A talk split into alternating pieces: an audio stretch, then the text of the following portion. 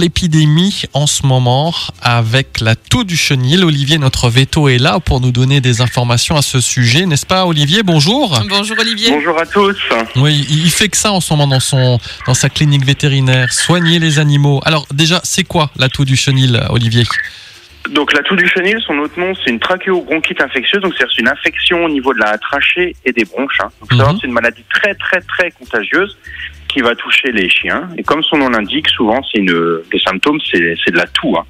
Donc on l'appelle toux de chenil parce qu'en fait c'est une elle, se- elle se, enfin les animaux se contaminent quand ils sont en collectivité.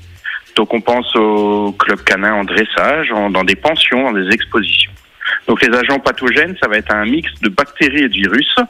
Et donc les, les plus connus, ça va être le parainfluenza, c'est un peu comme la grippe euh, chez l'homme.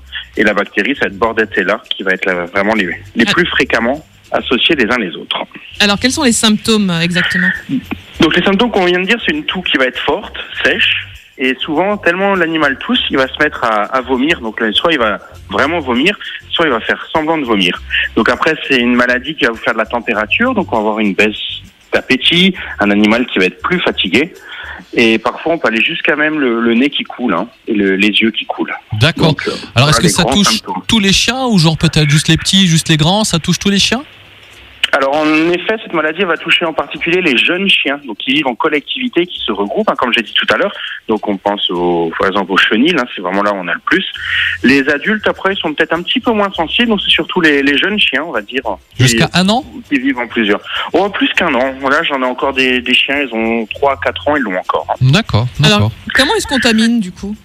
Alors le, c'est un simple contact nez à nez, donc c'est les chiens en collectivité, ou alors par aérosol, c'est quand un chien va éternuer, un petit peu comme le Covid, des microparticules qui vont se disperser et l'animal en face, et ben il va le, il va le, Il va le l'attraper. Bah voilà. Le temps d'incubation est relativement court, hein, on parle d'environ une semaine.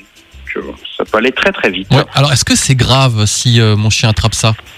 Alors non, c'est pas grave s'il est pris à temps et si entre guillemets il est bien soigné, il n'y a pas de souci.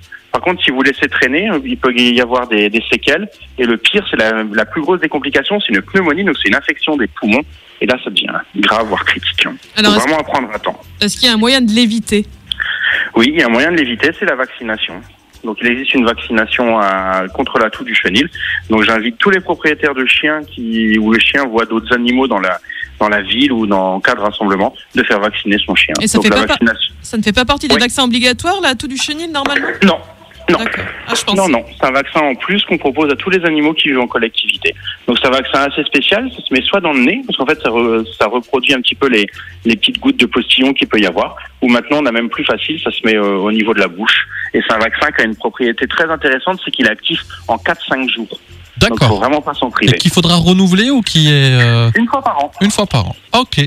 Merci Olivier pour réécouter cette rubrique. Dans quelques instants, vous allez pouvoir la retrouver sur notre site radiomélodie.com. Olivier, avec Vanessa, on te remercie et on te souhaite un bon mardi et on se dit à la semaine prochaine. À la semaine À la prochaine. semaine prochaine, bonne